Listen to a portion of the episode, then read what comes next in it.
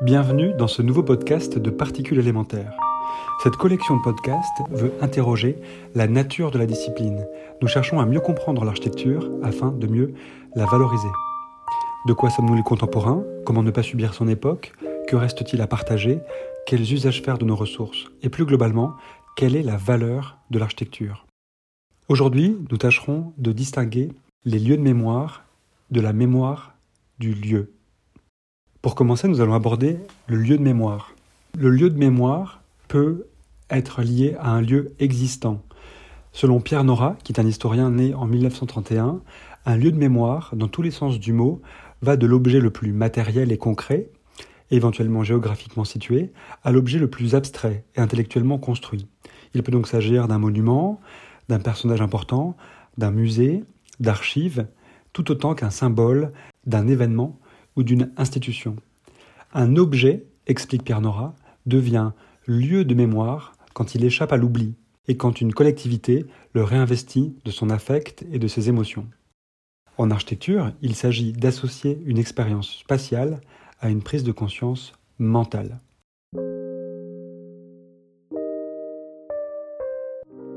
C'est intéressant de comprendre que le lieu de mémoire contient un événement, une histoire dont il a réellement euh, été traversé. Le village d'Oradour, par exemple, qui est un village martyr de l'occupation allemande, est un lieu de mémoire parce qu'il porte la trace et les stigmates des événements dont il a été concrètement le, le témoin. Le mur de Berlin, qui a été actif entre 1961 et 1989, dont il reste aujourd'hui quelques fragments à Berlin, eh bien ces fragments sont des lieux de mémoire, c'est-à-dire des espaces qui nous remémorent, qui nous rappellent une histoire passée dont ils sont les témoins. Ils nous connectent à cette histoire passée. Le mémorial de la prison Montluc, et donc justement aujourd'hui est devenu un mémorial, mais avant, avant cela, la prison Montluc était une prison dans laquelle on a enfermé euh, des déportés de, de la Seconde Guerre mondiale. Ces trois lieux que j'ai cités sont des lieux de mémoire et ce sont des lieux existants, c'est-à-dire qu'ils ont en eux-mêmes cette mémoire d'avoir été traversés par un événement historique qu'ils nous permettent de, remémorer, dont la simple présence nous donne une connexion, un accès à cette remémoration. Il existe aussi des lieux de mémoire constitués, c'est-à-dire c'est une convocation active, une remémoration active, organisée, pour empêcher l'oubli, pour pouvoir aller chercher cette connexion avec le passé. Le mémorial des déportés de Georges-Henri Pingusson, construit à Paris par exemple, entre 1953 et 1962, euh, n'est pas le. Comment dirais-je ce, monument n'est pas dans un bâtiment qui a une histoire particulière avec la déportation. C'est un lieu constitué. Tous les efforts par rapport à la constitution de ce lieu doivent produire une expérience intellectuelle et sensorielle qui va nous rapprocher de l'événement commémoré. Donc, dans le cas du mémorial euh, de Pingusson, euh, il y a l'expérience d'une chute, d'une descente comme ça, sous terre, avec une, euh, des escaliers abrupts, une matérialité agressive, une perte de repère dans cette place basse. On est enfoui, tous les éléments de notre quotidien habituel ont, disparu, on est seulement en lien avec cette fenêtre qui donne sur la Seine, donc que l'on voit à travers une grille, et dont les mouvements de l'eau peuvent commencer à noyer les joints des, pavés sur lesquels on peut marcher.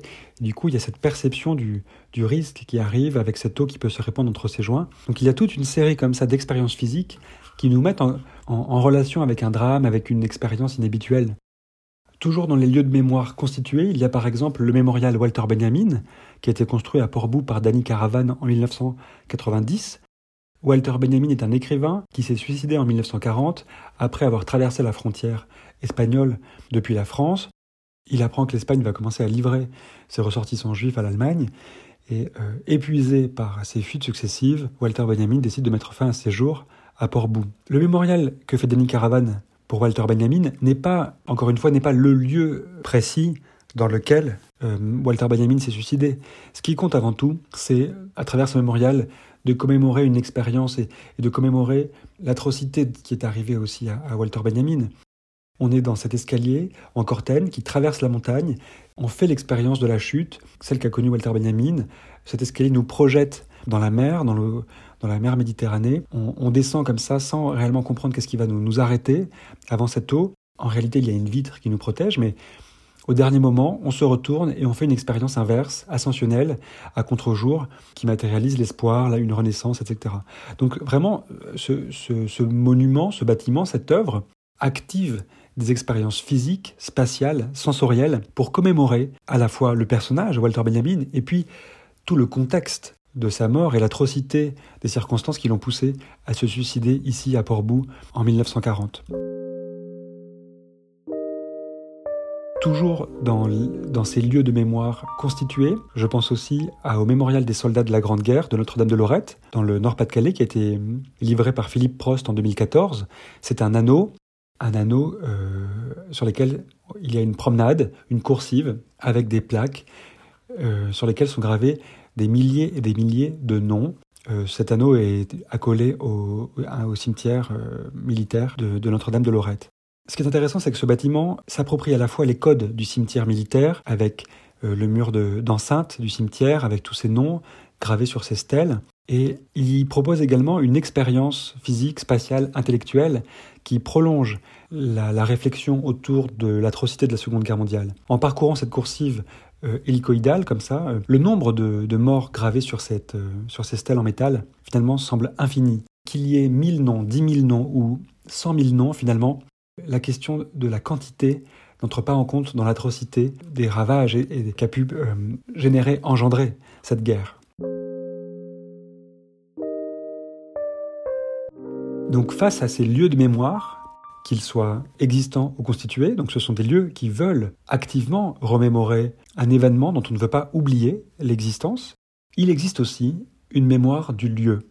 Cette mémoire du lieu n'a rien à commémorer. C'est une mémoire, c'est une mémoire de la réalité, de tout ce qui a traversé ce lieu, de tout ce qui le constitue. Mario Botta est intimement convaincu que bien souvent, les solutions sont déjà inscrites dans le site lui-même, c'est bien qu'il existe une mémoire du lieu. Une attitude critique vis-à-vis du territoire est indispensable. Un projet débute toujours par une lecture critique de son contexte. Le projet naît d'une rencontre avec l'histoire du site et de sa mémoire. La qualité d'un projet dépend beaucoup de la qualité de son enracinement dans le lieu. L'implantation est un enjeu majeur de l'architecture. Dire il faut travailler là est déjà une réflexion. Ça pourrait s'arrêter là d'ailleurs. Il faut faire un projet ici est une forme de projet. Mario Botta, en disant tout ça, fonctionne en réaction. Il n'invente pas, il réagit constamment à la mémoire du lieu. La modification de l'équilibre spatial existante crée un nouvel équilibre. L'architecture offre une relecture et des nouvelles interprétations d'un territoire. En quelque sorte, elle formule des aspirations pour ce territoire. Je vous recommande le livre Éthique du bâti de Mario Botta aux éditions Parenthèses pour approfondir ces réflexions. L'église, la chapelle Santa Maria degli Angeli, à Monte Tamaro, construite par Mario Botta entre 90 et 96, est une réaction à cet environnement de montagne. L'ensemble du travail de Mario Botta cherche à se connecter à la mémoire du lieu. Ça peut être une mémoire géologique, sociologique, historique, industrielle.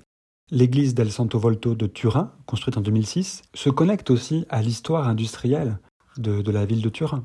Mais pas seulement, elle se connecte aussi à l'histoire baroque du nord de l'Italie, dans la manière dont la lumière se propage à l'intérieur du bâtiment.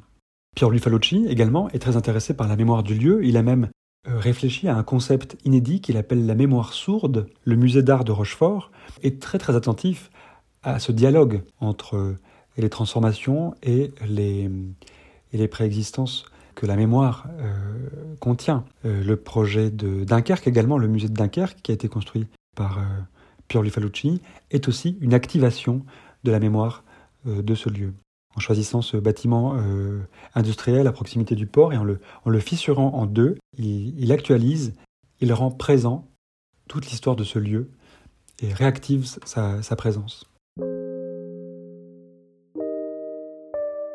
l'avez compris, il existe des lieux de mémoire quand on veut se rappeler d'un endroit et on peut aussi mobiliser la mémoire du lieu pour réagir à la présence du passé. Cette mémoire du lieu permet également d'introduire une autre notion indispensable en architecture qui est celle de l'enracinement.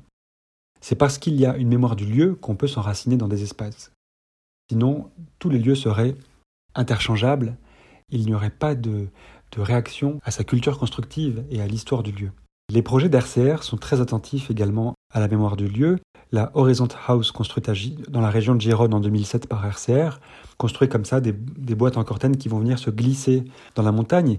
Tout le travail sur l'enracinement, sur la partie souterraine du projet, est permise par la compréhension de la mémoire du lieu. Un autre projet de RCR, qui est un espace public à Ripoll, vient comme ça tenir un vide, une dent creuse, un interstice non bâti de ce village, pour expliquer à quel point ce vide existe, même s'il n'y a rien. Ce vide est une présence de l'histoire du lieu. Énormément d'architectes travaillent avec la mémoire du lieu. Soto Demura, par exemple, pour sa maison à Modello, construite en 1998, la maison est une réaction à la compréhension de l'histoire agricole de ce territoire avec ses restanques. Finalement, euh, ces murs de restanques existent déjà, il suffit de poser un toit pour transformer cette restanque en un lieu habitable. Soto Demura veut minimiser ses actions pour donner à lire ces, ces murs de restanques. Les projets d'Alberto Campobaeza, je pense à la maison Acadix par exemple aussi, travaillent sur le dialogue avec l'histoire du lieu. Dans ce cas-là, c'est un dialogue avec un horizon qu'il ne veut pas interrompre. Toute la maison, finalement, euh, disparaît pour fabriquer seulement une plateforme depuis laquelle on peut continuer à observer cet horizon que la, maison n'a pas altéré. Les projets de Paolo David aussi ont cet intérêt pour la mémoire du lieu qu'il va venir euh, réparer, dont il va venir penser les, cicatrices en quelque sorte. Les projets d'Alvaro Siza, je pense à la piscine euh, de Porto, qu'il a construit en 1966, est totalement une compréhension de l'histoire des lieux, de la mémoire du lieu. La capacité qu'a cette piscine à accepter l'eau de la mer, avec quelques murs comme ça, qui viennent modifier la topographie pour la transformer en un bassin, Alvaro Siza réagit à l'histoire et à la mémoire de ce lieu. Des artistes aussi s'approprient la mémoire des lieux.